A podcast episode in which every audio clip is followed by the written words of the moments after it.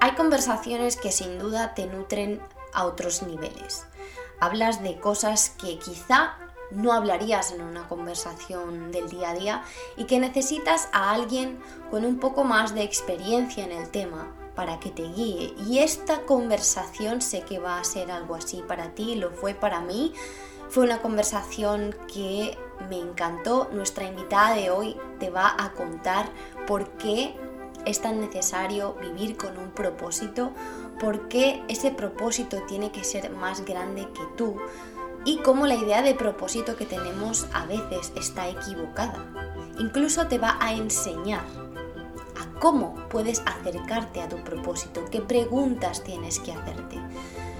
De verdad que este podcast es otro nivel, no te lo vayas a perder. Y antes de empezar, te quiero recordar que todavía tenemos el menú de amor propio, lo tenéis en la descripción del episodio y además en el link de mi perfil de Instagram para que os descarguéis el menú de amor propio y empecéis a tomaros tiempo para vosotras o vosotros. Lo tenéis para descargar, para imprimir y para rellenar todos los huequitos que os he puesto y para que entendáis la importancia de quererse y dedicarse tiempo. Y no digo más porque quiero que empecemos ya con esta entrevista.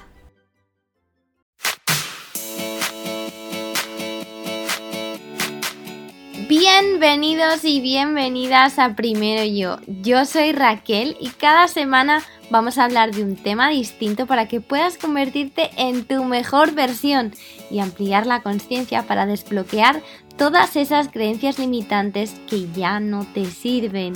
Gracias por compartir este ratito conmigo y ahora sí, vamos con el episodio de hoy. Hola mis pequeños aguacates, hoy estamos aquí con una maravillosa invitada que me habéis ayudado a traer al podcast. Yo creo que hemos hecho tanta presión que ya no me ha quedado otro remedio a ella que decir, bueno, venga, ya voy. Aquí tenemos con nosotros y nosotras a Patricia Ramos Campo, ni mucho más ni mucho menos que ella pues se autodefine como una apasionada por la gente apasionada. Nos encanta eh, esa manera de, definirse, o sea, es maravilloso y es único como ella. Y bueno, hoy vamos a hablar de, pues ya os lo dije, pero para los que no estuvieran escuchando en este momento, de propósito y mente, porque es lo que a ella le encanta, lo que a ella le gusta y lo que a ella le apasiona. Tiene un máster en PNL y a pesar de que ha estado 11 años trabajando en marketing, vamos a ver eh, a dónde le llevó el marketing, qué pasó con el marketing, qué ha hecho el marketing para que ella acabara aquí con nosotros hablando de propósito y de por qué es tan importante vivir la vida con, pues, con un propósito, con, algo que, te, que te lleve. Pero bueno, no voy a ser yo la que va a hablar de esto, va a ser ella, que tiene una voz que os va a dejar como vais a escuchar este podcast para dormir, os lo aseguro. Pero os recomiendo que lo volváis a escuchar cuando estéis despiertos porque os va a aportar muchísimo. Así que, hola Patricia, ¿cómo estás?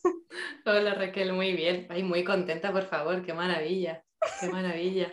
Es que esto ya vamos, ya te pone en una posición de, bueno, hay que darlo todo ya hoy. En la que te mereces, hija mía, lo que haces lo haces muy bien y inspiras a mucha gente. Y pues Muchas gracias. También quiero que eso que haces, esa misión que tú te has puesto a ti misma en la vida, la podamos compartir con tantas personas como nos sea posible, porque creo que el trabajo que haces es muy importante y es muy importante que otras personas compartan tu mensaje también, porque creo que nos hace falta en este mundo más personas con, con con propósito y no por, no por decir si no tienes propósito no, no puedes vivir o, tienes que encontrarlo, sino qué haces aquí, ¿no? Pero el escucharte creo que les va a ayudar mucho en su vida y a entender eh, el por qué tienen esas épocas de no sé dónde estoy, qué hago, qué, quién soy. Así que bueno, eh, me gustaría que nos contases primero algo de tu historia. Porque como he dicho, Patricia viene del marketing, 11 años, y de repente un día decide, pues no, obviamente yo sé que no fue un día, pero ¿en qué momento Patricia dice, pues yo me voy a dedicar a decirle a la gente que tiene que tener un propósito en la vida? Wow, pues precisamente em, es el marketing lo que me ha traído todo esto. Mm. Y, de hecho para mí es una de las herramientas que, sigo aplicando, ¿no? Porque sigo pensando que hay cosas hermosas, ¿no? Es como, es una herramienta que puede ser hermosísima, puede ser muy dañina. Todo depende de cómo lo utilices, ¿no? Y, y, la verdad es que todo este viaje comenzó, pues comenzó con mi propio dolor, y con mi propia falta de significado y de sentido en la vida y, de hecho con mucha sensación de, muerte. Em, yo comencé con unos 22 años, empecé a sentir una, una sensación de, tristeza y de nostalgia que no tenía mucho sentido y poco tiempo después pude ver que, bueno, pues que estaba metida en una depresión y pasé cinco años de mi vida. Y precisamente tener esa sensación de estar muerta en vida era una de las cosas que me hacían pensar, la vida no tiene sentido de esta manera y no quiero que haya nadie ahí fuera que viva así, no tiene sentido esto, no tiene sentido abrir los ojos por la mañana y sentir este dolor porque tengo que ir a un trabajo que no me llena, que no me interesa, que no es. Y, y en ese momento me sentía súper perdida porque claro, no tenía no tenía supuestas razones para quejarme o para estar tan mal. Yo tenía un trabajo eh, en marketing, que era lo que había estudiado, en un contexto de crisis en el que la gente no tenía trabajos de, lo que había estudiado. Entonces estaba como esta idea de, da gracias de que tienes un trabajo y encima es de, lo que a ti te gusta, ¿no? Eh, mirar alrededor y decir, tengo mis amigas, tengo una familia maravillosa, eh, tengo gente que me quiere, que me apoya, ¿qué pasa que está mal? y, de, ese, mm, de ese dolor constante, ¿no? Que pues yo, yo sentía dentro de mí una voz que, me decía, para, para, para, para, es que esto no es. Pero yo no sabía qué otra cosa era. Era como, sí, para, pero ¿qué? ¿Qué, qué otra cosa hago? No tengo ni idea, no, no, no. ¿Cómo voy a parar si no sé qué otra cosa hacer? Y toda mi obsesión en ese tiempo fue no parar de trabajar pues siempre no parar de trabajar porque tenía pánico de que si paraba me, caía del todo, no iba a saber qué hacer. Mm. Y, de ahí nace ese deseo enorme de que no quiero que haya gente que viva así. Es horrible, es muy doloroso a muchos niveles. O sea, a un nivel emocional, físico, espiritual. O sea, yo sentía dolor físico en todo aquello. Y casualidades de la vida, pues em, en todo aquel proceso de, bueno, pues eh, depresión, terapia, eh, poner toda mi energía en que nadie notase lo que a mí me estaba sucediendo. Eh, caí en una multinacional en la que había pues muchas, muchas, muchas marcas y caí en un equipo que tenía como un par de marcas pequeñitas, así más independientes. Y, y precisamente la jefa que tenía en ese momento pues era una genia loca que estaba haciendo algo maravilloso, que era aplicar el círculo dorado de Simon Sinek para una de las marcas para las que trabajaba. Entonces fue ella quien, quien de repente un día me enseñó una charla a té, donde está este señor em, contando em, por qué es importante conocer nuestro porqué. Y yo recuerdo que sentí algo muy, muy especial viendo aquello y que, sabes, que tengo como ese pensamiento muy grabado de no sé el qué, pero algún día haré algo con esto. Mm. Y, en ese momento yo hice unos intentos chapuceros que, no fueron a ningún lugar y, quedó ahí un poco en el olvido, pero en mi día a día yo aplicaba el, el porqué que tenía esa marca. Y un poco pues lo que él plantea, ¿no? de que todos, tanto personas como proyectos, nos movemos en tres niveles, que es todos sabemos qué hacemos, qué trabajo tenemos, qué tareas desempeñamos, la gran mayoría tenemos algo de sentido crítico y sabemos cómo lo hacemos, cuáles son nuestros principales valores, nuestros talentos, esas cosas que se nos dan un poquito mejor que a los demás, ya sean talentos naturales o, talentos que adquirimos por, pues, por la experiencia de la vida. Pero por qué hacemos lo que hacemos es algo a lo que muy poca gente tiene respuesta. Y ese pedacito de información es crucial, porque es lo que hace que podamos ir en dirección de la satisfacción y que podamos tomar decisiones en esa dirección. Que todos los días tomamos un montón de decisiones que pueden acercarnos o alejarnos y si no tenemos el foco puesto en un lugar, nos dispersamos. Y la cosa tonta de tener esa información aplicada a una marca, que básicamente lo que hacíamos eran acciones de, comunicación y poco más tocábamos, no tocábamos nada de estrategias de precios ni de distribución ni nada de esto.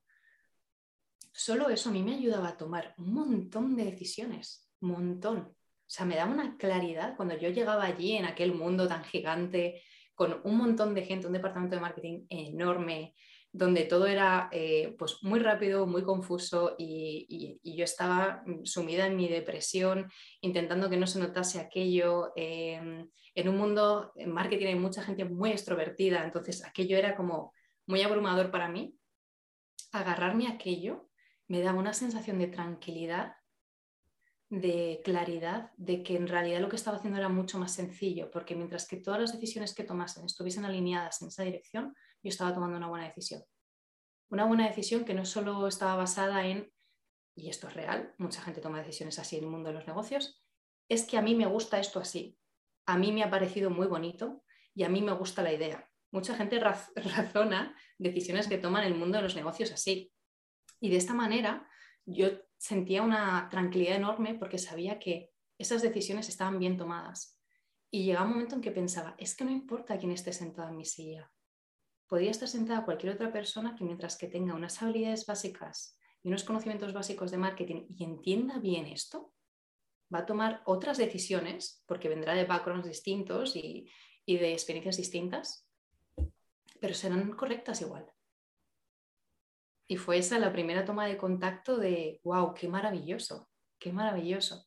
Y en el momento en el que dejé de estar en esa empresa, eché tanto de menos tener esa información. Yo sentía una falta de sentido en, en, bueno, pues la siguiente empresa en la que luego pasé seis años, ¿no? donde aprendí muchísimo, me encantó la experiencia, pero yo sentía mucho esa falta de, dirección, de, pero, pero ¿qué estamos intentando construir aquí? Y podía ver como todos los departamentos estaban tirando para lugares distintos y como mucho mirando hacia una idea que no construía nada, solo era una idea superficial. Mientras que en este otro lugar, eh, donde tenemos aplicado el círculo dorado, todas las agencias con las que trabajábamos tenían esta información. Una agencia de relaciones públicas, de eventos, de redes sociales, todo el mundo tenía esta información. Entonces teníamos a un montón de gente súper talentosa trayendo ideas que iban en una sola dirección. O sea, yo era, para a mí me parecía algo brutal, algo maravilloso. Porque normalmente nos dispersamos. Incluso ahí nos dispersamos. Y si nos ponemos que el objetivo de una empresa es generar más ventas, eh, pues nos estamos equivocando sobre todo porque vamos a ver en los próximos años que se les va a exigir a las empresas mucho más que esto. Hace, esto fue hace ocho años y éramos las locas del lugar, había muchas más marcas allí y todo el mundo veía lo que hacíamos y les parecía muy bonito, muy inspirador, pero nadie más se atrevía. Mm.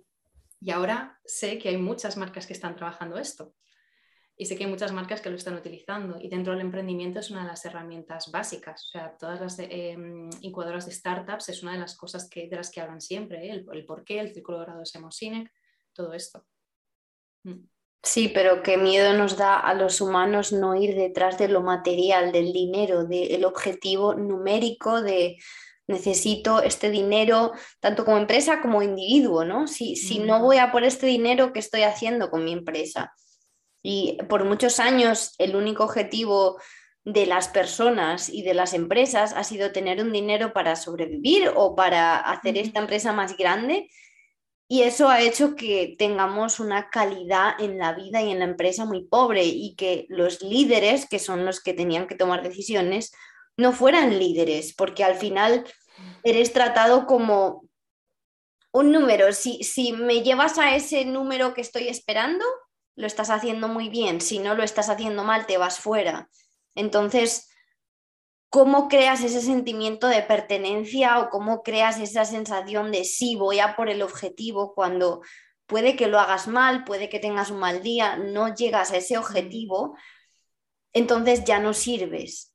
Es muy fácil caer en el ya no sirvo, para que estoy aquí, si primero no crees en el objetivo. Segundo, ese objetivo tú no te tienes por qué identificar con un número.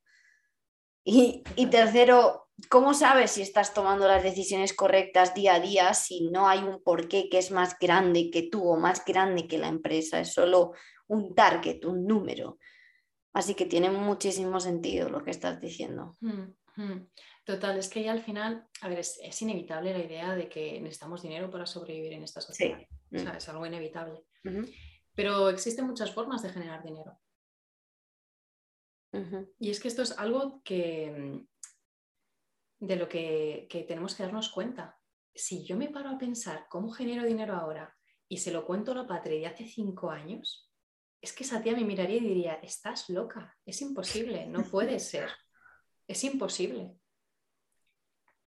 Y, una de las cosas que me encantaría hacer, y, bueno, dentro de las millones de ideas que intento que, que no me dispersen, es eh, poder mostrar a personas que, sobre todo personas que están trabajando, que tienen un salario, dependen de, un solo, de, un solo, de una sola fuente de ingresos, solo tienen un cliente, eh, que hay más formas de generar dinero. Y que hay otras, otras maneras de las que lo pueden, lo pueden hacer y que pueden crear cosas fuera de lo que tienen como una formación principal.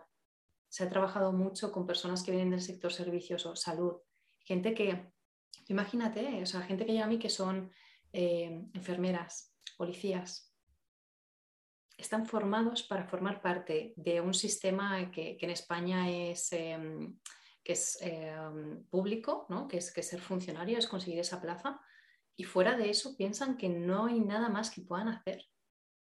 La identidad, claro. Claro. Y mm. cuando estamos en una empresa y hacemos A, B y C, supuestamente, que luego ya sabemos que las empresas hacemos de todo, un montón de cosas, somos llaves inglesas. Em, pero igual la gente piensa, no, es que yo solo sé hacer esto, yo solo sé apretar tuercas. Es como, mm, vamos a seguir hablando porque no me lo creo. Hay mucho más que eso. Pero nos identificamos con eso y romper em, esa creencia de que solo puedo ganar dinero de esta manera es, creo, es lo más valioso que podría hacer cualquier persona, de darse a sí mismo. Se me ponen los pelos de punta porque es que es, es que es verdad y yo me he dado cuenta de eso por la versatilidad que he tenido que desarrollar viviendo aquí. como que, no, pero si yo soy profesora de educación primaria. Y es como, ¿y qué importa? Puedes hacer lo que te dé la gana, ¿no? Pero uno no cree, uno no cree. Y al igual que yo he hecho cosas que quizá no fueran ni mi sueño ni mi propósito, pero he sido capaz de hacerlas porque ha sido como te lo propones y lo haces, existen esas cosas a las que tú les puedes poner todos tus talentos y hacerlas también. No solo tiene que ser de repente, como yo he contado muchas veces, no eres camarera, te dicen que si no sabes sujetar tres platos no te contratan y te apañas para sujetarle los tres platos y, te aplaudes por dentro diciendo, menos mal que no se me ha caído. Pero... Desarrollas el talento. Exacto, exacto. Todos los talentos siento que es verdad que nacemos con, ciertas características, talentos mm. y destacamos por ciertas cualidades, pero todo se puede practicar y mejorar. Mm. Pero nos han enseñado a meternos en categorías y que tú perteneces a esto, tú eres esto, esta es tu identidad, el día que lo dejas de hacer, ¿quién soy? No lo sé. Eso le pasa mucho a las personas que practican deportes de manera profesional. Mm, Cuando dejan de practicarlo porque ya no les da el cuerpo o por lo que sea, tienen esa crisis de identidad y yo ahora qué hago con mi vida, porque yo soy una mm, bailarina o soy jugadora de baloncesto o soy, no sé, ya lo he dejado de hacer y ahora qué soy, ¿no? Entonces supongo que tú te encuentras, no lo sé, pero entiendo que, que te encuentras a personas que, que han sido algo, que quizá ni siquiera querían acabar ahí, han acabado ahí por situaciones de la vida o porque papá y mamá me dicen o porque ser funcionario es lo mejor que te puede pasar en la vida, es el sueño español y todas esas cosas que decimos. Y luego un día, como tal y como te ha pasado a ti y, a mí también me ha pasado y siento que estoy transicionando fuera de esa zona que tú has eh, expresado antes, eh, tantas personas que, que, dicen, es que esto yo no lo quiero hacer más y hay algo dentro de mí que me dice que este no es el camino. Pero claro, para las personas que nos estén escuchando que sientan, Joder, es que yo también estoy ahí, ¿tú qué les dices? Uf, em, que primero que es normal que sientan esa confusión, porque em, no nos han formado para que em, para que seamos trabajadores que busquemos la, satisfacción y la pasión en, la parte profesional. De hecho, nos han formado para todo lo contrario, para que seamos trabajadores productivos y nos convirtamos en ese número. Eh, entonces es muy confuso. Es muy confuso. Porque además una de las cosas que más veo es que los cambios que trae, que, trae la gente que reconecta con esto tienen mucho más que ver con, lo emocional o con lo sutil que con lo productivo. Y yo creo que de, todas formas hay algo muy, muy, muy, muy, muy humano en eso. Mm. Em, vamos a ver dentro de no, mucho un mundo cada vez más em, absorbido por la tecnología, donde van a dejar de desaparecer, bueno, van a dejar de existir un montón de puestos de trabajo y en los que nuestra principal diferenciación va a ser ser humanos y tener claro un propósito que nos conecte con, con la convicción y con la pasión. Es que lo que nos puede parecer a día de hoy un lujo, algo que es para gente privilegiada que se lo puede permitir, em, es que dentro de no mucho va a ser requisito indispensable por el mundo en el que vivimos.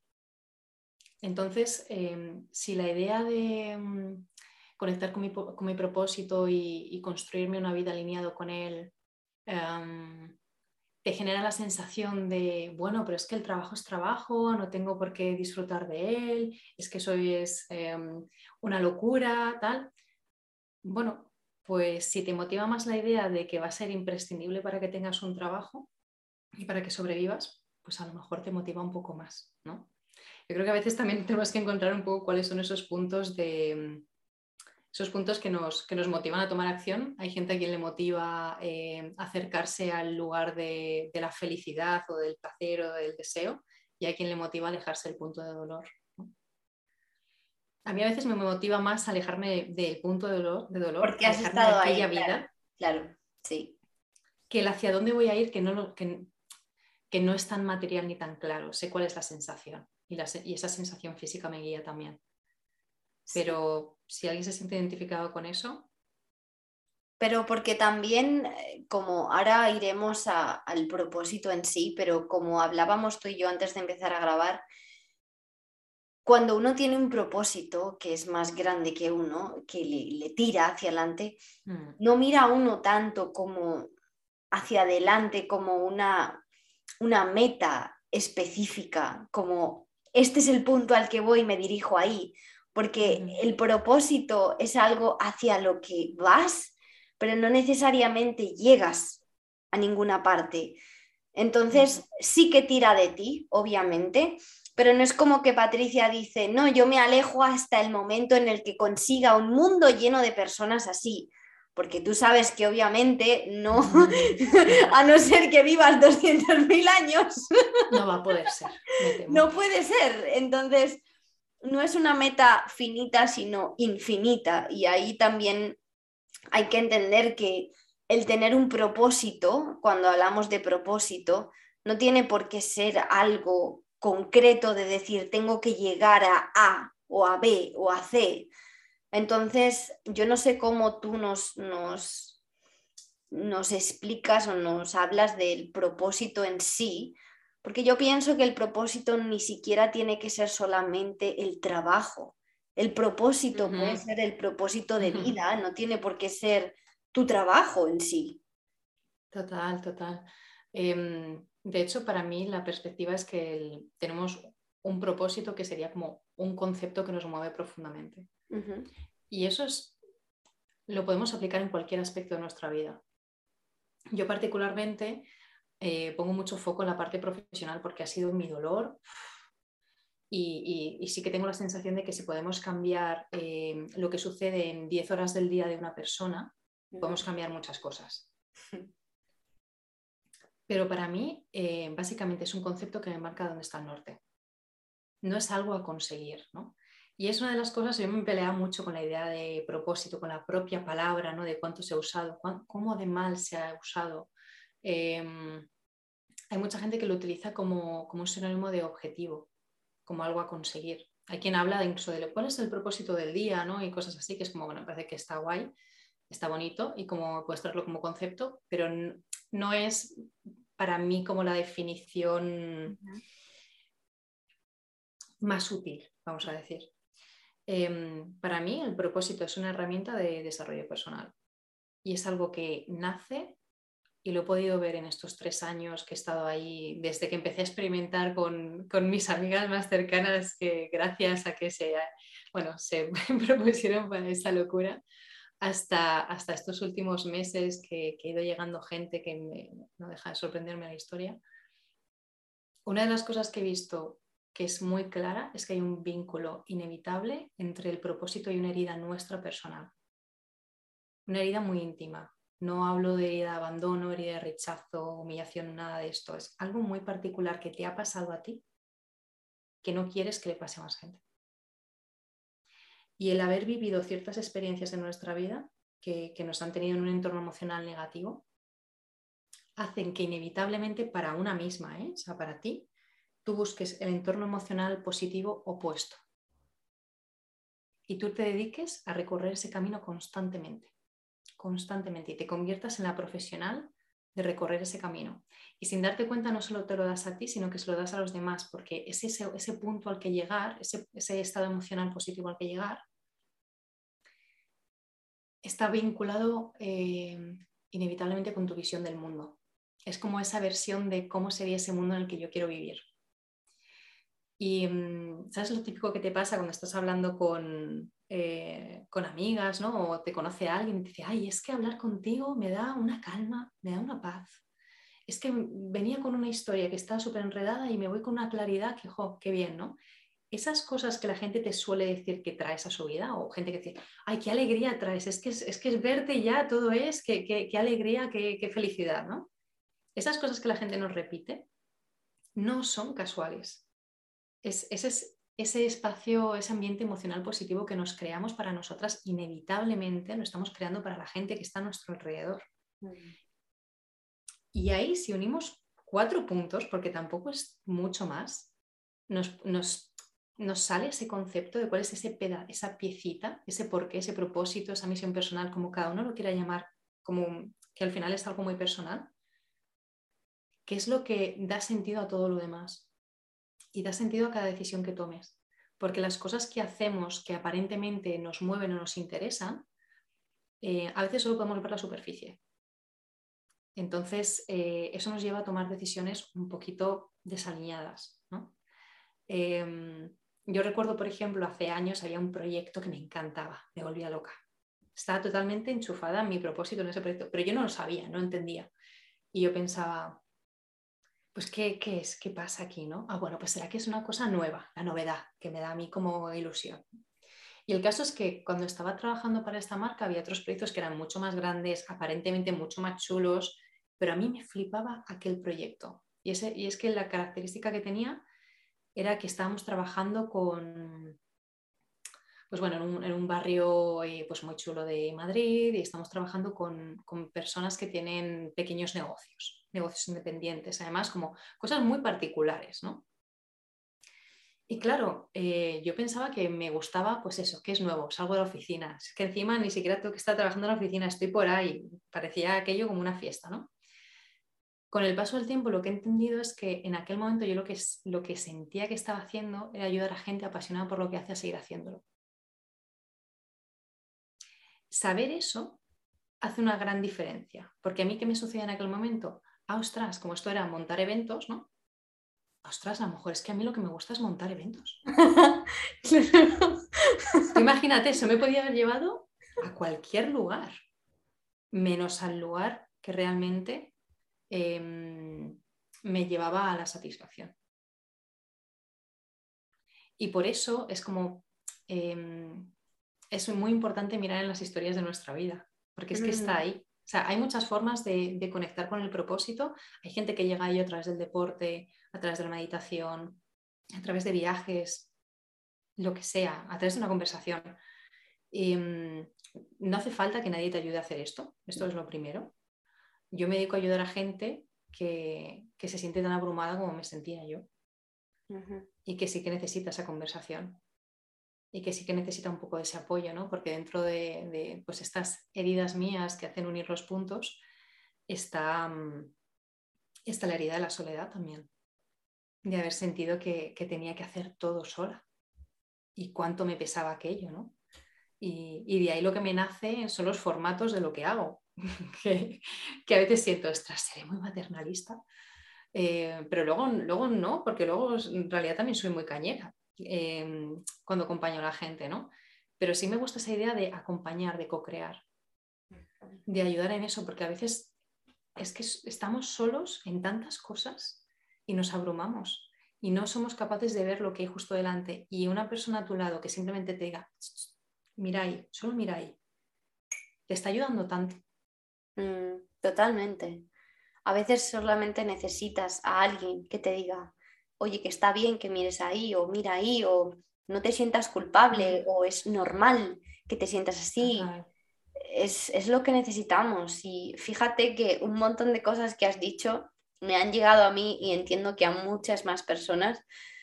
Pero sí que es cierto que en lo que escucho de ti es que hay que conocerse bastante para llegar a entender el propósito y siento que el por qué no hemos llegado a plantearnos una vida así es porque nunca nos hemos parado a conocernos.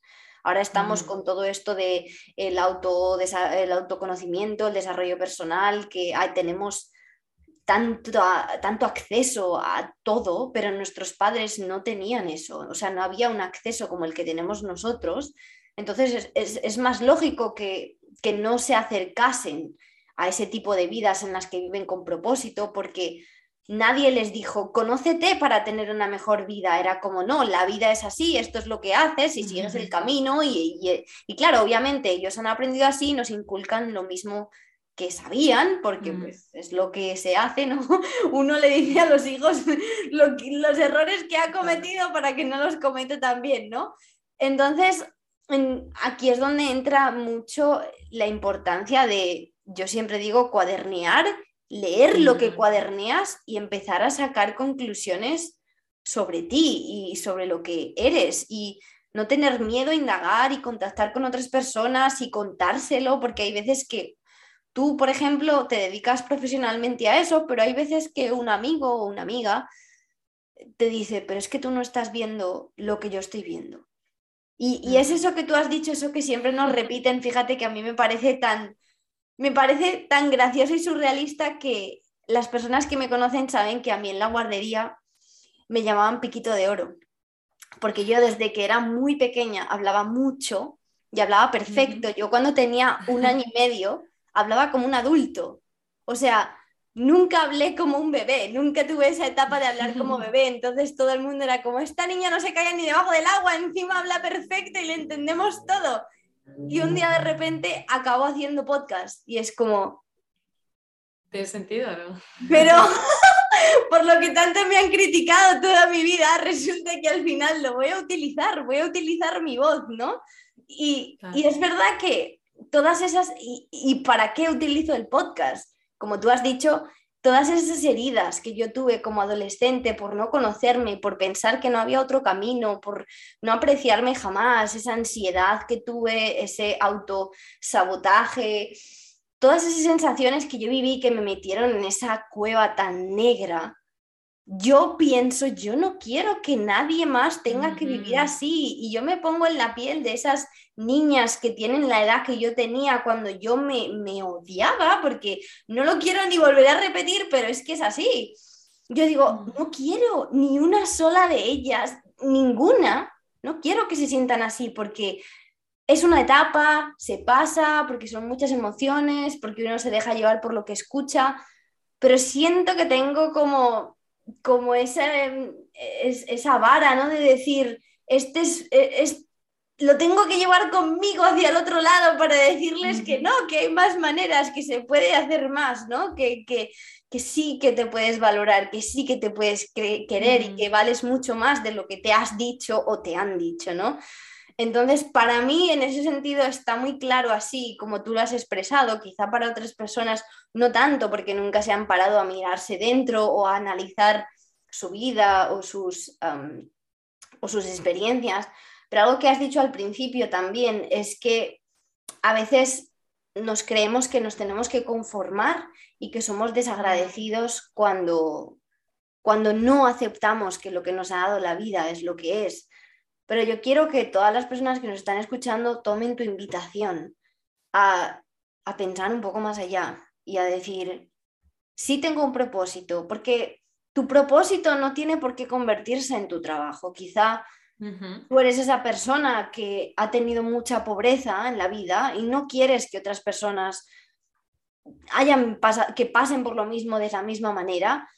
Y no tienes por qué dedicarte a dar clases de economía, pero sí puedes bajar al lugar local que tengas en tu, en tu pueblo y ayudar a esas personas pobres o o darles de comer una vez a la semana, o no sé, hay muchas maneras de sentir que tu vida tiene un sentido y que está basada en tu propósito. Pero sí que es verdad que, como tú has dicho, mm, el trabajo, queramos o no, forma una gran parte de nuestra vida. Entonces es mucho lo que le ponemos a un trabajo. Y yo, por ejemplo, pienso en personas más mayores que ya llevan toda la vida trabajando y es como, yo ya soy muy mayor como para cambiarme de carrera o para cambiarme de lugar o buscar otro trabajo, supongo que eso también te llega. Yo tengo un caso en mi familia muy cercano en el que de muy mayor ha descubierto lo que realmente le apasiona y obviamente nunca se ha atrevido a, a dejarlo, pero lo que hace con esa pasión. Es impresionante que todas las mm. personas, lo voy a decir y no me importa que me esté escuchando mi padre, que él hace esas maravillosas casas de muñecas que tú lo sabes porque te lo he dicho, y todas las personas a las que se lo enseño no se lo pueden creer. Y él nunca pensó que, que, eso podía ser su, pasión, que, que él podía vivir de eso. Y sin embargo, nunca ha sido tarde que no te atreves a soltar lo que tienes. Bueno, no lo sueltes. No lo sueltes, tal cual. Pero encuentra, ¿no? Algo que te lleve, o sea, literal, creo que él podría venir aquí y decir, desde que hago esto, soy más feliz. Me siento mejor conmigo mismo. Supongo que a ti también te ha pasado. Yo, de hecho, una de las cosas que, me encuentro, eh, me pasé con una persona a la que con la que estoy hablando de todo esto, me preguntó qué haces y tal, me interesa mucho, le conté todo y nunca me contestó. Pasaron meses y dije, yo, una de las cosas que tengo como norma es, si yo cuento a la gente lo que hago, me preguntan ¿no? y todo esto, y no me contestan, yo no insisto, yo no estoy vendiendo. O sea, a mí me tiene que llegar la gente que tiene ganas de mm. ponerse a hacer este trabajo y que están preparadas para que en ese, en ese momento hacerlo, ¿no? Bueno, pues esta persona tres meses después volvió y me dijo, no es que no te haya escuchado, es que te he escuchado muchas veces. Y me abrumé tanto porque, porque no estaba preparado para soltar lo que tengo ahora. Y es como que conozcas tu propósito no significa que tengas que dejar tu trabajo y hacer otra cosa mañana. Es un mm. proceso de maduración. Y em, a mí lo que me parece interesante es que sirve para, para muchos momentos distintos. No es lo mismo buscarse en curro de supervivencia sin tener ni idea de qué es lo que te mueve que buscarlo cuando te mueve algo concreto y lo sabes. Y em, me encontré, creo, el, el, caso más heavy que me he encontrado de esto, de, la cuando, esto no es, cuando no estamos alineados con esto, cuando buscamos curros de supervivencia, momentos en los que son críticos, o sea, tenemos que tomar decisiones rápido, estamos totalmente movidos por el miedo, o sea, es un momento difícil. Bueno, pues conocí a una persona que estaba en un momento súper complicado, lo estaba pasando muy mal y me estaba diciendo, es que ya he dicho que dejo mi trabajo porque no puedo más, pero es que em, no tengo dinero, no tengo ahorros, estoy, o estoy cagada al susto. Y claro, fue como, vale, pero ¿qué pasa con este trabajo como para que lo tengas que dejar tan repentinamente, ¿no? Em, y claro, esta chica me, me comentaba que, bueno, pues ella es vegana, animalista, eh, entrenadora canina, su sueño era crear un, santuario, un santuario de animales y estaba trabajando en un asador de pollos. Complicado, ¿no? Muy complicado. Que te puedas sentir mínimamente bien haciendo algo que va tan en contra de tus valores mm. y que has tenido que aceptar por pura supervivencia. Y esta es la realidad de muchas personas, puesto a otros niveles. Em, cuando sabemos esto, no significa que nunca pasemos por ese tipo de situaciones dolorosas, significa que a lo mejor podemos tomar decisiones un poco más amables. Uno, si me tengo que poner en esta situación y no veo otra y no hay otra, tengo ser consciente de cuánto me duele esto y que tengo que ser amable conmigo para intentar compensarme un poco este dolor que estoy sintiendo y ver cómo puedo salir de este lugar. Punto número uno. Punto número dos, que yo me planteaba, ostras, ni a 10 kilómetros a la redonda habría un restaurante donde no tuviese que trinchar animales. Ya no te digo el restaurante vegano, todo maravilloso, un lugar donde solo sirviese platos. Pero es que el miedo nos lleva a tomar decisiones que van muy en contra de, uno mismo. Y ahí se activan todos los patrones inconscientes que tenemos, que nos, nos, hacen em, crear en la realidad nuestras creencias más complicadas. Y por eso tener ese pedacito de información, incluso en esos momentos, no va a hacer que no tengas miedo. Me encantaría poder decir eso, pero lo que, lo que puede hacer es que no te domine solo el miedo, que puedas mantener un poquito de, mente fría e intentar buscar esos lugares que puedan ser un poco más amables dentro de lo complicado que puede ser. También he oído historias de gente que en sus curros más de supervivencia de la universidad y estos clásicos trabajos que, estamos haciendo que, son muy operativos y que no tienen, no tienen nada de, especial o de supuestamente satisfactorio, encontraron muchísima satisfacción por el entorno laboral, porque tenían unos compañeros con los que se súper bien, que se sentían muy cómodos, porque hacían algo muy sencillo y se sentían que estaban ayudando a la gente, de una manera que sí les conectaba, aunque a lo mejor, pues bueno, no estaban ganando un sueldo como para poder subsistirse y, vivir con ello, ¿no? En, todos los lugares hay algo que podemos aprender y algo maravilloso. Y, es una de las cosas que digo, es, estés donde estés, hazlo con amor sea, sea, lo que sea lo que estés haciendo, te duela lo que te duela, hazlo con amor, porque primero es para ti. Primero es para ti, para, para, para cuidarte en ese espacio. Aparte de que luego a nivel de neurociencia me encantaba Nazaret Castellanos, hablaba de, de la diferencia de cuando hacemos las cosas con presencia y sin presencia y hablaba de que una tarea que te sea tediosa, si la haces sin presencia, es horrible y que una tarea que, sea, que te pueda ser muy buena y muy placentera, si la haces sin presencia, te gusta menos. Y es como, aunque no te guste, hazlo con presencia, es que te va a ser más amable para ti. ¿Qué piensas así en torno a esto? Porque hay personas que dicen que puedes... Yo pienso que hay dos tipos de personas, las que hacen las cosas porque les apasionan y porque necesitan esa pasión y lo hacen por pasión y hay esas personas que encuentran pasión en todo lo que hacen. ¿Tú qué piensas mm. de encontrarle la pasión a todo lo que haces independientemente de lo que a ti te mueva? Porque yo, por ejemplo, soy de esas personas que actúa por pasión. Cuando algo no le gusta, me cuesta mucho, doy todo lo mejor de mí e intento buscarle pues un porqué.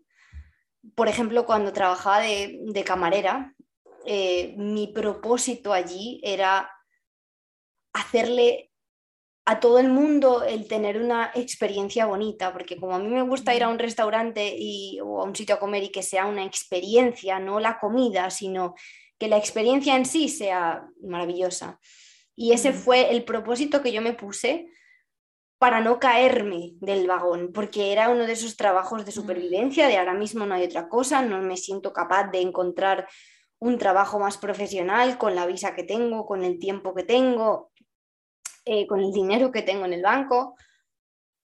Aún así, me costaba, me costaba, el, había días que estaba demasiado cansada y es cierto que el recordar ese propósito me ayudaba, pero al no estar del todo alineado conmigo, me costaba. Mm. Ahí em, yo he podido observar dos cosas. Em, gente que está haciendo, digamos que está alineado con sus comos, con sus talentos. Está en un trabajo donde lo que hay que hacer sabe hacerlo, pero no está alineado con el propósito, ese trabajo hay una sensación de vacío que es muy dolorosa, a la larga, inevitablemente. Y cuando se da lo contrario, gente que dice, va, hago el cambio la locura, venga, quiero ayudar a la gente, me meto a trabajar en una ONG, ¿no? Es como las clásicas historias que, se escuchan. Em, pueden que estén alineados, o sea, trabajan un proyecto que está alineado con su propósito, pero em, en el camino sacrifican sus comos. Es decir, cualquier puesto me vale porque yo ahora estoy aportando al mundo. Y de repente te pones en un lugar donde lo que hay que hacer eh, no está nada con tu zona de genio, con las cosas que a ti se te dan bien, con las cosas que tú disfrutas. Y entonces te empiezas a cuestionar, ¿habré tomado una mala decisión? No es esto, no me siento fatal, obviamente, porque tu autoestima a los suelos. Porque de repente tú tenías una carrera laboral X, empiezas de cero y, y eso ya para cualquier persona pues es complejo y hay que ser muy amables en los inicios. Pues imagínate si encima son tareas que dices, es que ni aunque yo aprenda a hacer esto lo voy a disfrutar porque no está para nada en las cosas que, a mí se me dan bien. La crisis, me he equivocado, no era esto, eh, me vuelvo a mi antiguo trabajo que era terrible, pero ahora lo, romantizo a muerte y cosas así. Eh, y es simplemente porque hay una desalineación. Es importante no solo que esté el propósito, sino que también está alineado con nuestros talentos y con nuestros valores si no se dan las dos cosas, siempre va a haber algo que, no encaje.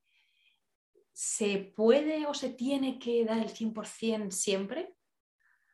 Bueno, puede ser complejo, pero em, a mí me gusta que, podamos tener esta información, que seamos conscientes de esto y que cuando estemos en un trabajo que parece que aparentemente este sí, este sí que puede ser, ¿no? este sí que me, que me va a traer esa satisfacción que yo deseaba, y algo no te cuadre, puedas mirar esto, ¿no? Puedes revisar tus valores, tus talentos y digas, ah, esto es. Este mm. punto no lo está cumpliendo. ¿Qué puedo hacer para que se cumpla este punto? Qué ¿Cómo puedo yo cambiar lo que sucede en este lugar? O sea, tú imagínate que es algo que tiene que ver con ambiente laboral, por ejemplo, que es una de las cosas que me gusta recoger porque mm, lo subestimamos. ¿no?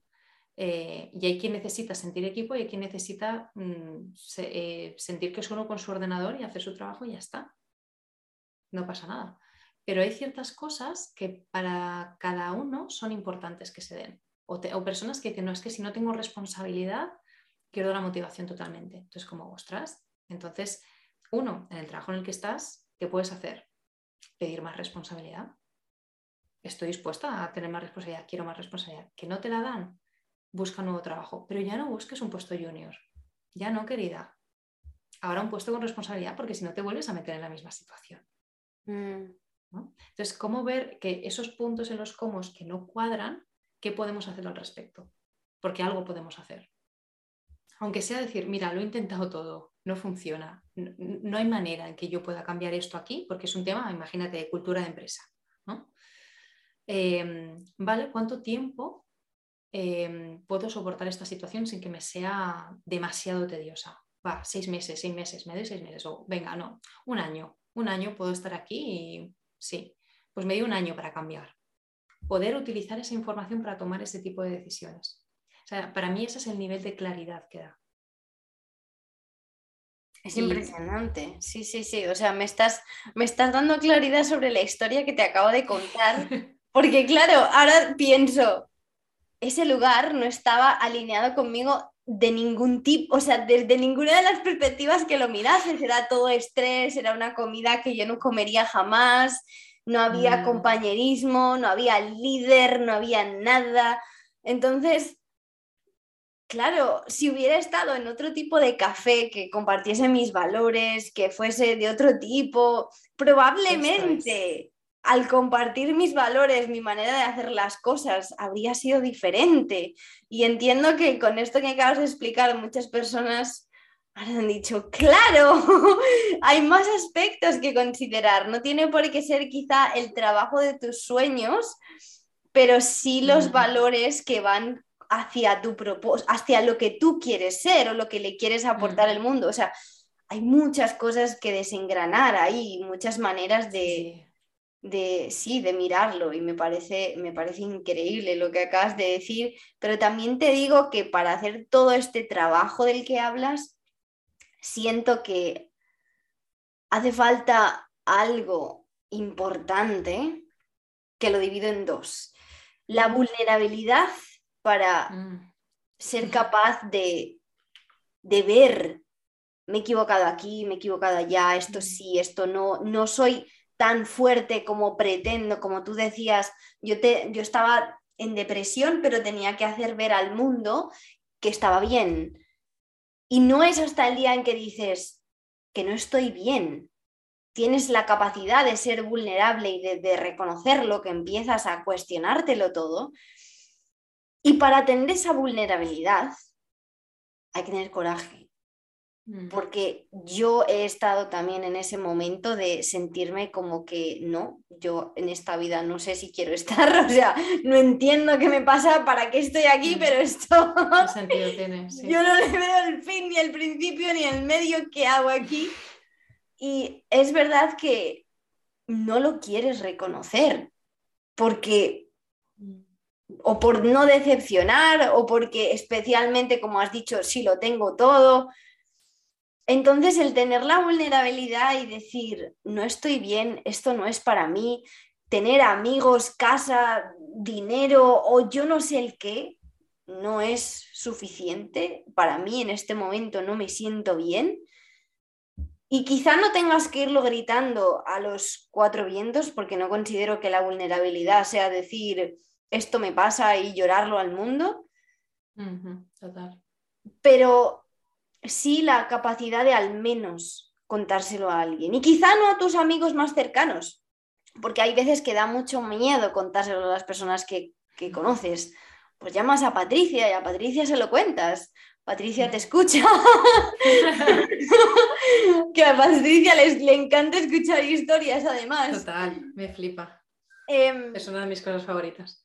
pero hay que abrirse a ello, ¿no? Y, y al- Sí. a veces pienso que esta es nuestra barrera de entrada, el no ser lo suficientemente vulnerables o el no entender que somos humanos y que Mm, hay más allá y que la vida es más de lo que creemos, lo que pensamos y que el mantenerse siempre rectos y, y sonrientes no es posible.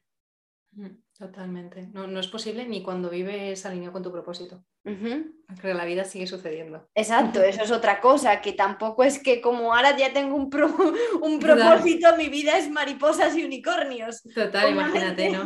No. No, no, no va por ahí para nada, ¿no? De hecho, eh, seguramente estos meses, sí, es que son, es el momento de mi vida donde puedo decir que he estado más alineada con mi propósito de lo que haya estado nunca y espero estarlo mucho más, porque para mí es un proceso ma- madurativo también, como tiene que ver también con las heridas de, de una, esto implica una maduración constante a lo largo de la vida. Pero puedo decir que son los momentos en los que estoy pasando más miedo en mi vida, en todo este proceso de emprendimiento. Em, pero yo me levanto por las mañanas y no siento dolor. Y yo sentía muchísimo dolor. Entonces, para mí ya solo eso es como, "Buah, esto es una victoria. Y vamos a ir viendo hacia dónde lleva, ¿no? Pero esto es una victoria. Desde luego es un alejamiento a todo eso. Y toda esa parte de vulnerabilidad y coraje es que tienen que ir de la mano. No sé, o sea, es que no se puede dar vulnerabilidad si no hay coraje. Exacto. No hay-. El ser vulnerable es complicado y requiere coraje, es verdad. No hay Sí, sí. Mm, Mm. Pero es cierto que quizás sea, aunque tengas miedo, que es a lo que va esta conversación, el tener el propósito es lo que te mantiene, mientras que con ese mismo miedo, sin propósito, no sabemos dónde acabas. Te dispersas. Te dispersas y saltas o a la, o a la opción más segura. eh, y- o a veces, como contaba antes en, en ese caso, ¿no? A la opción más dolorosa incluso para ti. A lo que ya conoces en muchas ocasiones. Yo conozco cómo hacer esto, no importa si sé o no, si, si, si me lleva a alguna parte o no, pero lo conozco y, Mm, y ya. mm. Mm. Total. Y es que sí que requiere de esa valentía de contarte verdad, de ser honesta una con una misma. Y creo que esa es una de las partes más duras porque incluso a veces nos... bueno, es que ya sabes cómo funciona la mente. Ujú. Nos podemos contar unas historias para alejarnos de las cosas que... Nos contamos historias para alejarnos incluso de las cosas que nos hacen bien. ¿cómo, cómo es esto? O sea, ¿qué, qué, qué, sucede ahí? ¿no? Imagínate, eh, como para que nos creamos que realmente estamos tomando decisiones adecuadas o, o correctas para ti cuando encima estás saliéndote del camino que te han marcado. Totalmente. Da mucho miedo. Con el propósito se sigue sintiendo mucho miedo. Pero yo por lo menos veo la luz de hacia dónde, hacia dónde voy.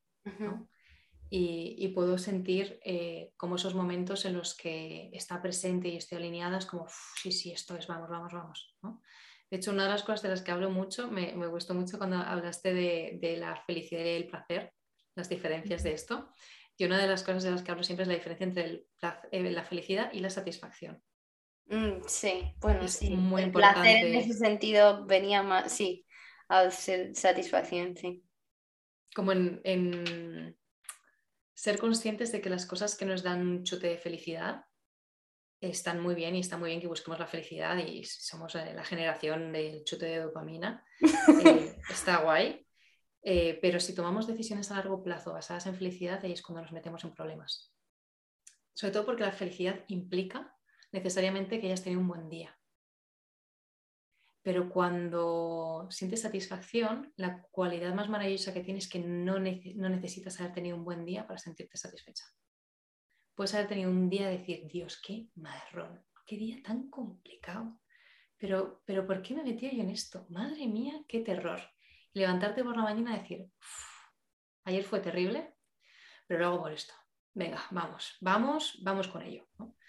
Y, eso sí que te puede llegar a sacar de la cama, mientras que la idea de tener un salario no necesariamente mm, totalmente de la cama. El miedo a no pagar las facturas te hace salir de la cama. Totalmente. O sea, con mucho dolor. 100%. Yo soy capaz de no levantarme de la cama por dinero, te lo digo. pero cuando hay algo que me mueve, o sea, y es tan fácil como mismamente los podcasts. ¿Cuántas horas de trabajo le puedo dedicar yo a esto de manera gratuita? Porque me gusta. ¿Le dedicaría esas mismas horas quizá a trabajar de algo que no me gusta? No. en cuanto pudiera haría, no, no, no, chao, chao. Me da igual el dinero que me des, pero no quiero hacerlo. Entonces, una buena pregunta también es, ¿harías esto de manera gratuita? No, entonces, pues igual estás en un camino que no. Ahí tienes un poco la respuesta, ¿no? Sí. Que luego hay que valorar el tiempo de, una y, ponerse precio y todo esto. Claro, obviamente. Pero, pero sí, sí, total. De hecho, si el dinero realmente motivase a las personas, eh, a mí todavía no me habría llamado ni una sola persona. Porque ¿cuál sería el objetivo en esta sociedad? Pues cobrar más, un poco más y ya está, y la gente estaría contenta con eso. Pero no es suficiente.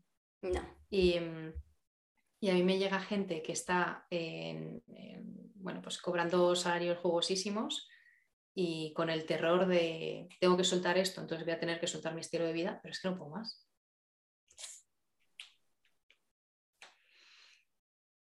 Y esa realidad existe también. Sí, Esto no es solo para gente que tiene trabajos que, que dices, bueno, eh, pues la crisis, ¿no? Pues mucha gente que ha tenido que coger trabajos en cosas que no les gustaban o cosas que no tenían que ver con lo que estudiaron. Ojo, ¿cuánta gente hay en trabajos que tenían que ver con lo que estudiaron que están diciendo, madre mía, ¿en qué momento? Mm. Es una de las primeras preguntas que hago, que es cuando me cuenta la gente que estudié, fue como, ok, vale, cuéntame más, ¿por qué? ¿Qué pasó? ¿Cómo tomaste esta decisión? Em, ¿Alguien en tu familia era abogado? Cuéntame más. abogado, tenías que haber dicho abogado. Siempre hay algo así. Siempre hay algo así. Yo creo que los pobres abogados en muchas ocasiones es familia. Mi padre es, abogado. es familia. O a veces incluso por oposición. O sea, eh, todo mi impulso em, a la hora de encontrar un trabajo, a la hora de estudiar, mis padres a mí me metieron muy, muy, muy dentro el tú estudia y consigue más que nosotros. Mm, claro, Ha sido una herramienta maravillosa mm. muchas veces y otras veces ha sido un dolor porque era como, ¿y si ahora con este cambio que hago decepciona esta lealtad familiar? ¿no? Porque doy supuestamente pasos atrás porque vivo una vida distinta y porque estoy iniciando un emprendimiento y esto lleva tiempo y llevan inversión de dinero y, no, no, no tengo un salario como el que yo tenía. Pues te, lleva sí, a todo esto. Es verdad, y eh, ahí, de ahí entra la identidad y el que, claro, tengamos quien mm. queremos ser, pero es totalmente así. Yo ha habido veces que he estado editando cosas hasta tal hora de la noche y yo pensando, ¿y por qué? ¿En qué momento yo me he metido aquí? ¿Yo por qué estoy haciendo esto? Pero luego digo, lo estoy haciendo por esto y lo sigo haciendo. Mm. Si eso fuera que me va a dar yo no sé cuánto dinero, yo sé que no. Y nos pensamos que eh, el dinero mueve el mundo, pero puede mover muchas cosas, pero no mueve el corazón. O sea, mm. y yo conozco aquí muchas personas que vienen de países en los que la economía está muy mal y llegan a Australia y es como, wow, puedo ganar en una hora lo que gano todo en un, en un solo día en mi país, en un día entero, y lo gano aquí a una hora, voy a trabajar 200 horas y así. Y esa motivación les dura por un tiempo, como el tiempo de, wow, mira todo lo que hago, ¿no? Como que ahora soy el rey o la reina. Pero te puedo asegurar que en todos los casos, esa energía del principio se va. Y llega un momento que llegan en la crisis de, yo realmente quiero estar aquí, ¿qué estoy haciendo? ¿Dónde voy? ¿Qué hago con este dinero? ¿Para qué me ha servido esto? ¿En qué nivel estoy ahora que me duele todo el cuerpo, me siento fatal porque mira todo lo que he trabajado? Y hacia qué lado he avanzado. Entonces, puede que las personas que nos estén escuchando estén en esa, en esa época de, ah, yo estoy en esto de quiero dinero porque fíjate qué bien me va aquí, pero que sepan que, que les va a llegar un momento en el que van a decir, uff, entonces es casi mejor no llegar a esos puntos de, ah, yo voy a hacer todo este dinero, y antes de cargarte con más responsabilidades que en un momento más futuro quizá las vas a dejar, plantearte si hacia donde estás yendo o hacia donde estás luchando tan fuerte es donde realmente quieres ir tú o donde te han impuesto ir o donde te dicen que tienes que estar para conseguir el sueño español o, lo que sea que estés eh, intentando conseguir. Yo creo que todo lo que nos has aportado es de oro. Círculo de oro, Patricia de oro, reglas de oro. todo de oro hoy. la verdad que estoy muy agradecida por todo lo que nos has contado porque, o sea, yo me podría quedar escuchándote tres horas. Sabes que me encanta tu voz y lo que dices lo dices con una propiedad que es es increíble, me encanta. No sé si quieras añadir algo más, porque yo tengo preparadas aquí cinco preguntas para ti. Ajá, ajá. Em, pues hay una cosa que me gustaría decir, que es el rompamos una creencia más. Mm. Em, que es esta idea de que em, si vivo de lo que me gusta no gano dinero. Y mm, me es una cosa que me repatea mucho porque la tenemos, parece que muy metida a fuego mucha gente, que es del para ganar dinero tengo que sacrificarme. Si hago algo que me gusta no voy a ganar dinero. Y esto pues en España lo hemos visto mucho también con el mamá quiero ser artista y es como niño no vas a poder comer y este tipo de cosas, ¿no? Que parece que nos lo han metido mucho de, lo hemos visto en películas, en series, en todas partes, ¿no? Billy Elliot. Bueno, pero dentro de la cultura española era un no y no. O sea, todavía habíamos estas pelis inspiradoras donde la gente llegaba a conseguirlo, ¿no? Pero en nuestra propia cultura era como no y no, no y olvídate, ¿no? Em, hay mucha gente ahí fuera haciendo cosas que disfrutan muchísimo, alineados con su propósito y con su pasión, y que ganan muchísimo dinero. Y esto es algo que tenemos que meternos también en la cabeza. Que no implica que tengamos que, que mm, ganar poco dinero y vivir mal porque voy a vivir de algo que me apasiona. No va por ahí. No es necesariamente así. Rompamos eso. Los inicios son complicados como todo, pero no tiene por qué ser así. Wow. Y ya.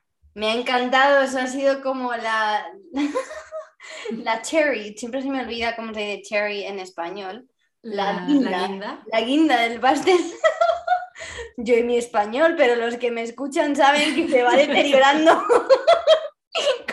tiempo. Es horrible. Lo peor es que paso mucha parte de mi tiempo hablando en español aquí, pero no sé, como que el cerebro se acomoda a lo que va llegando y pasa de todo. El mío es uno de esos, pero bueno, yo te prometo que en mis tiempos de España hablaba con mucha más propiedad. Pero bueno, me hago entender perfectamente, o sea, realmente perfectamente. tienes un montón de gente que te escucha diría que es porque te entienden a la perfección. Ajá, y que de repente suelte una palabra en inglés por ahí, no importa, porque estamos aprendiendo palabras en inglés también. estamos acostumbrados ya, ¿no? Es como ya tenemos todo está el mix de cultura. Ajá, y es verdad. Y hay términos que en inglés se expresan mejor que en español. También al revés. Mm, es verdad, ¿eh? Pero yo hay un término que siempre digo, el término accountability. Mm. Ese término no está en español. No hay manera de explicarlo en español. Ajá. Entonces, y si hay alguien que nos está escuchando que tenga un término perfecto que describa accountability, por favor, mándame el mensaje directo. Por favor. que me lo imprime y me lo pongo en la pared. Porque sería eh, súper útil, de verdad. muy útil, desde luego que sí. Bueno, ¿estás lista para las cinco preguntas de primero yo? Vamos. Vamos, a ver. Bueno, Patricia, tengo la primera pregunta para ti que dice, Cuéntame algo por lo que estés agradecida. Pues mm, muy, muy, muy, muy agradecida por mi red de sostén. Mm, qué bonito. Muchísimo, muchísimo. En, 2018 me pasó algo brutal y es que yo en ese momento ya estaba eh, yendo a psiquiatra, había comenzado a tomar antidepresivos y era como de esos momentos de ya está, se ha tirado la toalla, no puedo más, no puedo tirar ya yo sola con, esto, ¿no? Ni con solo terapia. Y encontré un, evento que básicamente era un, evento de empoderamiento femenino, un círculo de mujeres. Y fue brutal porque en aquel momento, em, bueno, pues los antidepresivos que estaba tomando en ese momento los dejé de tomar porque me caían, es que aquello, esto es otro tema, que mal, o sea, lo que te arregla por un lado te lo rompe por otro eh, muy mal. Eh, entonces iba con la cosa de que volvía a ver a mi psiquiatra al mes siguiente y a decirle, dame otras pastillas porque estas no han sentado bien. Y yo fui a aquel evento y de repente vi un montón de mujeres que hablaban de lo que yo sentía, que no lo etiquetaban como depresión. Y, y un espacio en el que me sentía comprendida porque me hizo darme cuenta de que yo era una mujer sintiente, que ese era mi mayor problema, en que no había sido capaz de, colocar todo lo que yo sentía. Y cuando volví al psiquiatra la siguiente, al siguiente mes, en cuanto me entra por la puerta, me dijo, traes otra cara. Y le conté yo toda emocionada, es que encontré este espacio y hay un montón de mujeres y hablan de todo esto. Y claro, ¿no? en ese lugar que yo no había tenido, me dio el alta. ¡Wow! O sea, me dio el alta, ya está. Fue como, no, no, o sea, esa persona vio una mujer que tenía ganas de vivir en aquel momento. Y estoy inmensamente agradecida a, la red de mujeres maravillosas que, en estos años eh, están ahí, me han ayudado, me han apoyado, cualquier, podemos hablar de cosas profundísimas.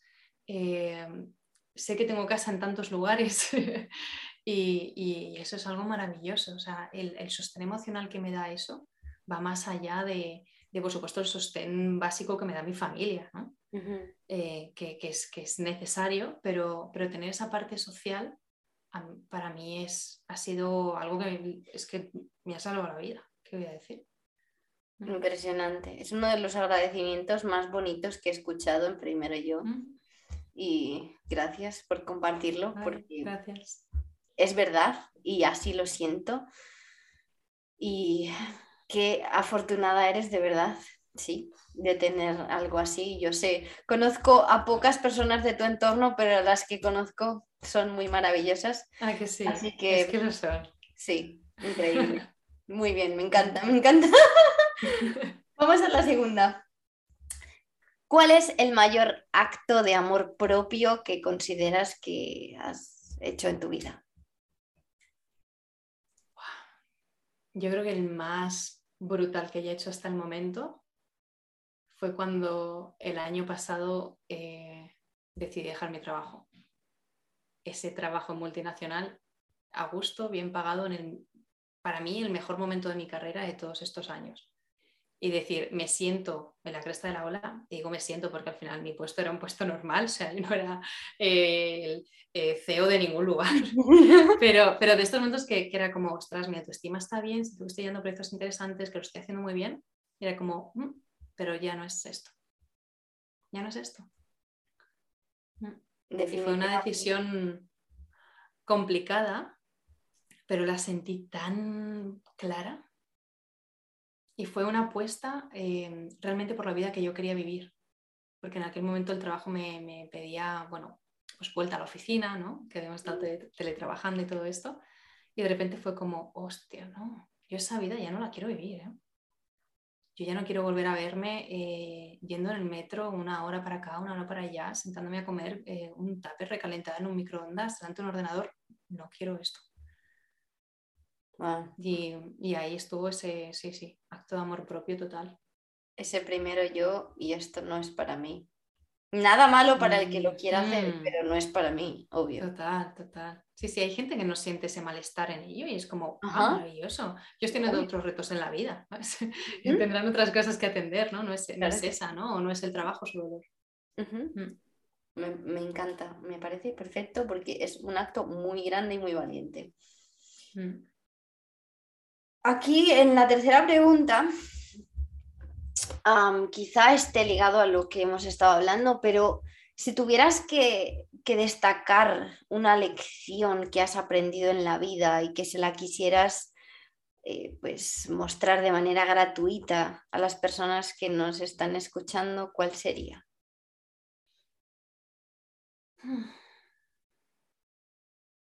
Creo que una de las cosas que más me han mm, roto la cabeza por su sencillez em, es lo importante que es enfocarse en una sola cosa.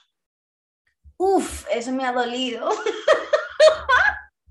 Es que nos duele porque nos han, nos han criado en el multitasking, nos han vendido esa bola. Mm. Y, mm, y realmente la gente de más éxito no hace multitasking. No sucede así. El foco. El foco es importante y, no le damos la suficiente eh, importancia. Yo de hecho me acuerdo que tuve un jefe que me decía, Raquel, es que no estás haciendo suficiente multitasking. Y yo le contesté, es que me estoy entrenando a no hacer multitasking. Es que es una locura el multitasking. Y me dijo, ¿pero de qué vas? O sea, literal, me dijo, pero tú estás tonta, ¿tú quieres que te eche o qué? Y fue como, tío, es que no entiendes que si yo me pongo a hacer siete cosas a la vez, no estoy centrada en lo que estoy haciendo y hay una alta posibilidad de que lo esté haciendo mal. Pero sí que en mi familia somos todos muy nerviosos y muy de yo mm. puedo con todo. Y por eso he dicho que me ha dolido porque, uff, soy muy incapaz en este momento de hacer only tasking. A mí me cuesta muchísimo, ¿eh? porque tenemos esta cosa de hay que hacer muchas, muchas cosas, tener una lista de tareas larguísima a lo largo del día y es como, si haces una cosa realmente importante, la más importante de todas. Y mm, a mí me rompían la idea de, mm, de, que, claro, muchas veces me colaban cosas que hacer eh, muy pequeñitas, como para quitármelo del medio, ¿no? Y lo más importante, o lo que más resistencias tenía porque me costaba, lo dejaba para el final y al final pasaba al día siguiente y al día siguiente y al día siguiente. Y es como enfocarse en una sola cosa intentar que sea la más importante. Es, para mí ha sido una grandísima lección y de ahí toda la idea del propósito, porque a mí eso me da una tranquilidad mental. Yo que tengo un ruido mental brutal, la idea de tener una dirección, una, es como un bálsamo de calma enorme. Luego tengo muchas formas de cómo, de cómo traerlo a tierra y es ahí donde empieza otra vez el, el, jaleo, ¿no? Y donde intento recordarme, por favor, de uno en uno, que ahora solo eres una sola persona. O sea, no estás en una multinacional con 80 personas o, o, 600 personas detrás de ti montando todo. Eres tú sola siendo todo. Entonces, como ver, foco en lo que, en lo que genera más impacto. Me voy a llevar esa lección conmigo hoy porque la necesito. Gracias. Me alegro. Bueno, junto con esta lección le podríamos añadir un libro, un libro que mm. dijeras, mira, esta es la estantería que elijo hoy y hoy pongo este libro y se lo dedico a todas las personas que me quieran escuchar. Total, y muy vinculado a, esto, eh, un libro que me, que me, encantó y que de hecho lo tengo muy fresco porque lo estoy releyendo ahora, que es como esos libros que te gustan y luego como que vuelves a ellos desde otro lugar. Eh, es un libro que se llama Lo Único, mm, de, ah, ¿cómo se llama? Eh, Gary Keller, si no me equivoco. Gary Keller creo que es. que habla de esa idea de mm, de cuál es esa cosa que puede hacer que todo lo demás sea más fácil o incluso innecesario. Y aplicar ese cuestionamiento a todo lo que haces en la vida. Y me encantaba porque también hablaban de eso, ¿no? de, conocer tu propósito, esa, esa, cosa que es más grande que tú, como una inspiración para ir hacia una cosa y estar enfocado. Entonces yo recuerdo leerlo como de, oh, Dios mío, maravilla. Y ahora que estoy con ellos, como, de verdad, qué gustos, qué serenidad me, da leer este tipo de cosas que, llevan a la sencillez. Mm. Maravilloso, no me lo he leído, así que me lo apunto en la lista de deseos. te va a encantar. Probablemente, y me va a ayudar mucho. Y ahora la última pregunta, la pregunta de vulnerabilidad que yo le llamo, es ¿qué consideras que es esa cosa que dices, ah, estoy intentándolo, pero todavía me cuesta? Ah. Me vienen dos cosas, pero que yo diría que en realidad son la misma. Em, es como mi rigidez. Mm. Mi rigidez es algo que, que llevo mucho tiempo trabajando y es como muy... Mm, sigue siendo muy física. Y, y me lleva a la idea de, de la conexión con el placer, que también es un trabajo ahí. Y siento que van muy de la mano, ¿no? Porque es como, es la misma polaridad, pero en sus, en sus opuestos. Y, y, sí que trabajo mucho el traer el placer a la vida en todos los, de todas las formas, de todos los como en todos sus aspectos, como una forma de salir de la rigidez, como una forma de, mm, como de, volver al cuerpo, de sentir en el cuerpo, porque soy muy mental mm, y, es como me puedo ir a este mundo de las ideas muy rápido y ponerme a hacer 50.000 cosas y olvidarme de que aquí hay un cuerpo que, que estoy sobreesforzando, que, que está rígido, que está tenso, que, está mm, cargado por la ansiedad y que también merece eh, esos momentos de cuidado y de placer. Em, sí, honrarle pues, todo, el, todo el trabajo de cargar con esta enorme cabeza que a veces tengo de, gigante ego y, millones de tareas por hacer.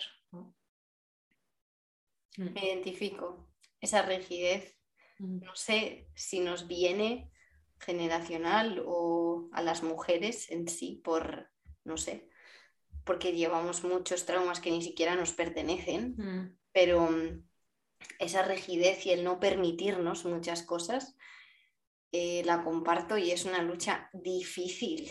O sea, a mí me está costando mucho también. Me abro a ello, pero uf, es, es, difícil, sí. Así que muy fácil irse lo productivo. Ajá. Si hay alguien más en este camino, te acompañamos, hermana mm. hermano. Total, Porque. Ay, Dios mío, esta ha sido una de esas conversaciones que te nutren tanto. Me has nutrido muchísimo, Patricia. Estoy. Muchísimas gracias. Me le pasas súper bien. Agradecida. Gracias por venir a Primero Yo. Tus palabras y tu voz van a ir a muchas personas y espero que tú que nos te estás escuchando se lo envíes a toda la lista de contactos, porque esta es una conversación que tu primo, tu abuela, tu hermana, todas las personas se benefician de ella. Y no pienses que son muy mayores, muy jóvenes. No, por favor, ojalá, ojalá fuera yo demasiado joven para que me cuenten esto. Así que por favor, en el momento que escuches esto, compártelo en todas partes, hazles llegar esta conversación, hazles saber de Patricia, contactadla en las redes sociales. Yo os voy a dejar en la descripción del episodio su Instagram Pero Patricia, ¿hay algún otro lugar en el que te podamos encontrar o cómo sería la mejor manera de comunicarse contigo?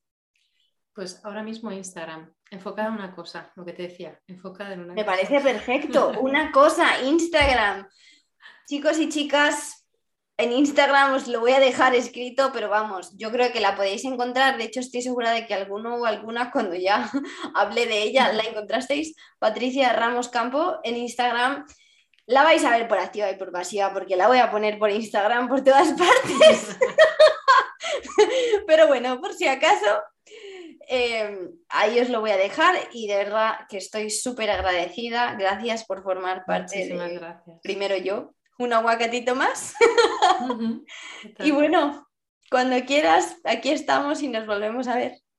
Maravilloso, muchísimas gracias por este espacio, por el buen rollo, lo divertido que ha sido esto. De verdad, me- o sea, me, me voy cargada, cargada. Qué bien. Gracias.